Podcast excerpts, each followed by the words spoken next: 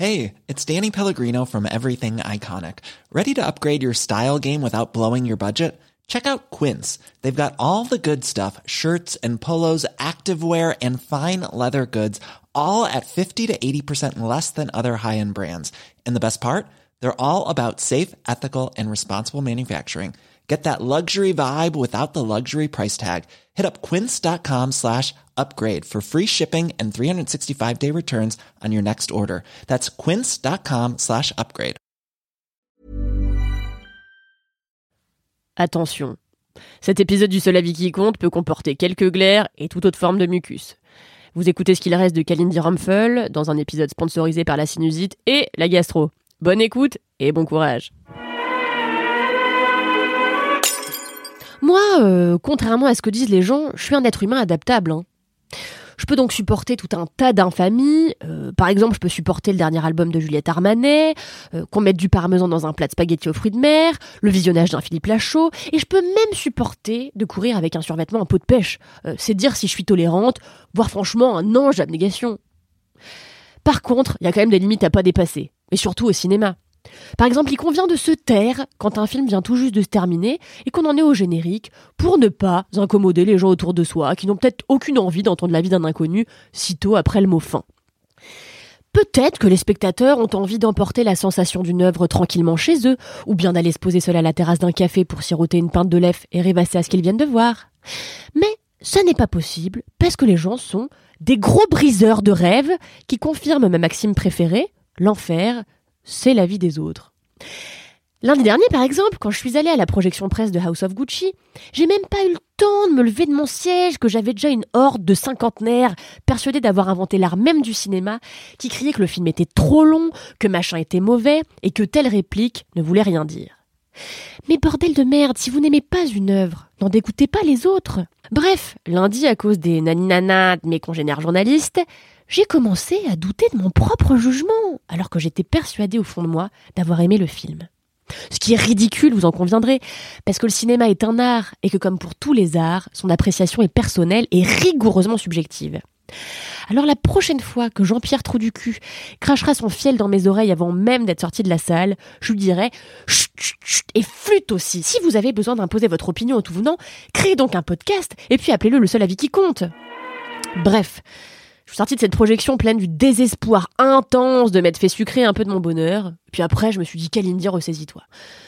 House of Gucci, adapté du livre The House of Gucci, A Sensational Story of Murder, Madness, Glamour and Greed, s'il comporte quelques défauts qui nuisent à sa potentielle maestria, demeure un film que j'ai trouvé sinon révolutionnaire, au moins très bon, et que je vous recommande chaudement d'aller voir si vous ignorez tout de la sombre affaire de meurtre qui a choqué l'Italie et le monde avec elle dans les années 90. It was a name that sounded so sweet, so seductive. Synonymous with worth, style, power. But their name was a curse too. Reprenons depuis le début. En 73, Patrizia Reggiani épouse Maurizio Gucci, le petit-fils de Guccio Gucci. J'adorerais m'appeler comme ça. Elle, elle vient d'une famille modeste, lui d'une des plus grosses fortunes d'Italie. Alors le père de Maurizio met son fils en garde. D'après lui, Patrizia, eh ben, c'est une saleté de croqueuse de diamants. Mais que cela ne tienne, Maurizio fait fi de la vie de son paternel et épouse celle dont il est fou amoureux. Peu après, l'oncle de Maurizio lui propose de venir bosser chez Gucci, à un très gros poste pour se faire des grosses couillasses en or, comme ils aiment bien faire. Et puis, sur les conseils de sa femme, qui préfère le luxe à la galère, comme bah, euh, à peu près tout le monde finalement, il accepte. Et puis, comme le gros ingrat qu'il est, il trahit toute sa mif pour s'en mettre plein les fouilles. Persuadé que s'il est devenu un monstre, c'est à cause de celle qu'il a épousée, sans jamais se remettre euh, lui-même en question une seule seconde, tel un bon vieux euh, trou du cul, Maurizio finit par demander le divorce, ce qui n'est pas du tout, du tout, du tout du goût de son épouse, désormais privée, la pauvre, de son unique amour et surtout, évidemment, de son train de vie habituel. Elle est toutefois loin de se retrouver à la rue, hein, qu'on se le dise, puisque son mari doit lui verser un million d'euros par an de pension alimentaire et lui laisser son appartement de 1000 mètres carrés du centre de Milan. À ce prix-là, n'hésitez surtout pas à divorcer de moi. hein. Moi, le problème, c'est que je sors qu'avec des pauvres, donc le divorce me rapporterait, à l'extrême rigueur, un studio en Moselle, voilà, c'est tout. Bref, Maurizio, de son côté, lui, il est plutôt ravi de s'être débarrassé de sa go, parce qu'il peut enfin ken sans vergogne euh, la designeuse Paolo Franchi dans toutes les positions, hein. et puis aussi claquer son blé n'importe comment, et surtout faire du vélo en sifflant, parce que c'est son activité préférée. Mais c'était sans compter sur Patricia, qui, ivre de jalousie, de haine et de tristesse, décide de préméditer l'irréparable. Voilà, donc vous en conviendrez, c'est plutôt dense. Rajoutez à cela un cousin perché euh, persuadé d'être un grand styliste mais qui est en fait la risée de sa famille, un oncle qui cache derrière sa bonhomie une misogynie patentée, une voyante aux méthodes peu orthodoxes, beaucoup de sacs à main, des brushings, des épaulettes, des contours de lèvres, et vous obtenez peu ou prou l'intrigue complète de House of Gucci. Un film signé Ridley Scott, bien sûr, réalisateur semi-idolâtré, semi-moqué, qui à 83 ballets n'a toujours pas l'intention de se la couler douce à Bora Bora, puisqu'il a pondu non pas un film cette année, mais bien deux. Le dernier duel, dont en bon boomer il blâme les jeunes, leur portable et le méchant Facebook d'être responsable de son échec au box-office, et bien sûr House of Gucci. Un film dont il faut préciser qu'il a mûri dans la tête de son créateur pendant 15 ans, au point que plusieurs acteurs ont été pressentis pour jouer dedans, comme DiCaprio, Penelope Cruz, Margot Robbie et j'en passe, avant de se voir, euh, malheureusement pour eux, préférer Lady Gaga et Adam Driver. Bravo Scott y joue ici une carte qu'il connaît parfaitement, celle du baroque, en livrant la fresque d'un luxe grotesque où tout le monde baigne dans un espèce de cloaque moribond. Alors avec son vieux doigt, là, il écaille le vernis rouge sang de la jet set pour en révéler les plus infects dessins. Et moi, j'adore ça, le drama, le sang et les sacs à main de luxe, j'adore ça. Alors oui, House of Gucci, c'est un peu lent. Ça prend le temps de s'installer, ça explore les moindres détails, les moindres émotions, les personnages, les enjeux. Oui, c'est chiadé, au point de ressembler parfois à une pub euh, pour parfum. Mais la lenteur est ici nécessaire pour brosser le portrait correct euh, d'une dynastie entière, et une esthétique soignée est obligatoire pour un film qui parle de mode. Sinon, on appelle ça House of Gucci, euh, et puis voilà, tout le monde est content. Si vous n'y allez pas pour la qualité de mon argumentaire franchement médiocre, que je peux aisément justifier cette semaine par l'accumulation d'une gastro et d'une sinusite, alors, alors allez voir House of Gucci pour Lady Gaga, qui est too much à souhait, fardée au possible, brochée, pleine de larmes, de haine et d'ambition, qui livre de loin, faut dire que c'était pas très compliqué, la meilleure performance de sa carrière. Et puis aussi, allez-y pour Adam Driver, euh, mon mari. Allez-y pour Al Pacino, qui est formidable, même s'il a fortement déplu à la famille Gucci, qui le trouve, je cite, trop gros, trop petit et trop laid. Pour incarner l'oncle de Maurizio, bisous Al si tu nous écoutes. Et puis aussi pour Salma Hayek, qui est doctement ridicule en cartomancienne à froufrou, euh, sapée à peu près comme Christine Boutin.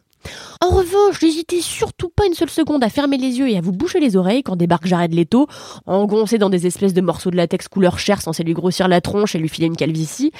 Parce que c'est terrifiant, évidemment. Outre Jared Leto qui fait sa live dans tous les films qui ont la folie de le montrer à l'écran, House of Gucci comporte plusieurs défauts difficilement passables sous silence, parmi lesquels le fait que les acteurs parlent américain avec un accent italien, se contentant de balancer euh, quelques ciao pour toute peinture de la langue italienne. Accent auquel on finit, je vous rassure, par s'habituer, dans ce que j'interprète comme étant simplement un réflexe de survie. Bref, si nombreux sont les critiques à regretter par ailleurs la conjugaison du drame et de la farce dans House of Gucci, je leur opposerai volontiers que c'est précisément ça qui fonctionne en fait. La réplique ridicule qui vient briser le sérieux d'une scène et le sérieux d'une réplique qui vient briser le ridicule d'une scène. Alors on rit, on tremble, puis on rit, puis on retremble, puis on rit, puis on tremble, puis on rit, puis on tremble à nouveau. J'ajouterai pour finir que la plus grande des farces ne se joue pas sur l'écran, mais bien derrière. Attention, je vais dire les vraies choses et faire trembler Hollywood, il était temps. Salma Hayek, transformée en espèce de mégère complètement folle dingo pour les besoins du film, est la femme actuelle du président de la marque Gucci, euh, François-Henri Pinault, Gucci n'appartenant plus au Gucci depuis belle lurette. Faut-il donc considérer ce chouette casting et le ridicule de ce personnage comme une volonté de se moquer de la dynastie des Gucci et d'encenser les bons vieux rouages de la multinationale Kering, grand sauveur d'une marque qui aurait sans doute été coulée par ses créateurs? Cette phrase est tellement longue. Et moi, j'en sais foutrement rien, euh, en vrai. Ce que je tiens pour certains, en revanche, c'est que l'histoire de House of Gucci vaut bien le sacrifice de votre amour pour la langue italienne. Allez, ciao